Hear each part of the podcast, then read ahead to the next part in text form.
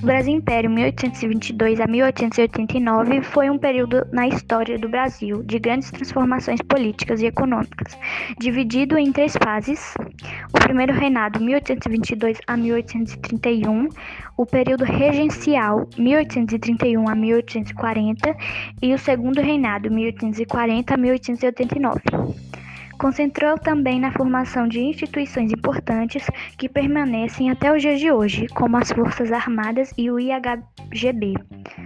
além de projetos de infraestrutura fundamentais para o desenvolvimento econômico já no século XX e todo um imaginário político e simbólico sobre o Brasil enquanto a nação. Ao contrário do que a historiografia tradicional apontou durante muitos anos, não se tratou de um período pacífico, de poucos conflitos em comparação com os processos de independência e crises políticas dos vizinhos sul-americanos. Toda a formação do Brasil enquanto nação autônoma, autônoma cercou-se de um histórico de disputas violentas interna e externamente, sendo um dos exemplos mais mencionados a Guerra do Paraguai, 1864 a 1870 que deixou marcas profundas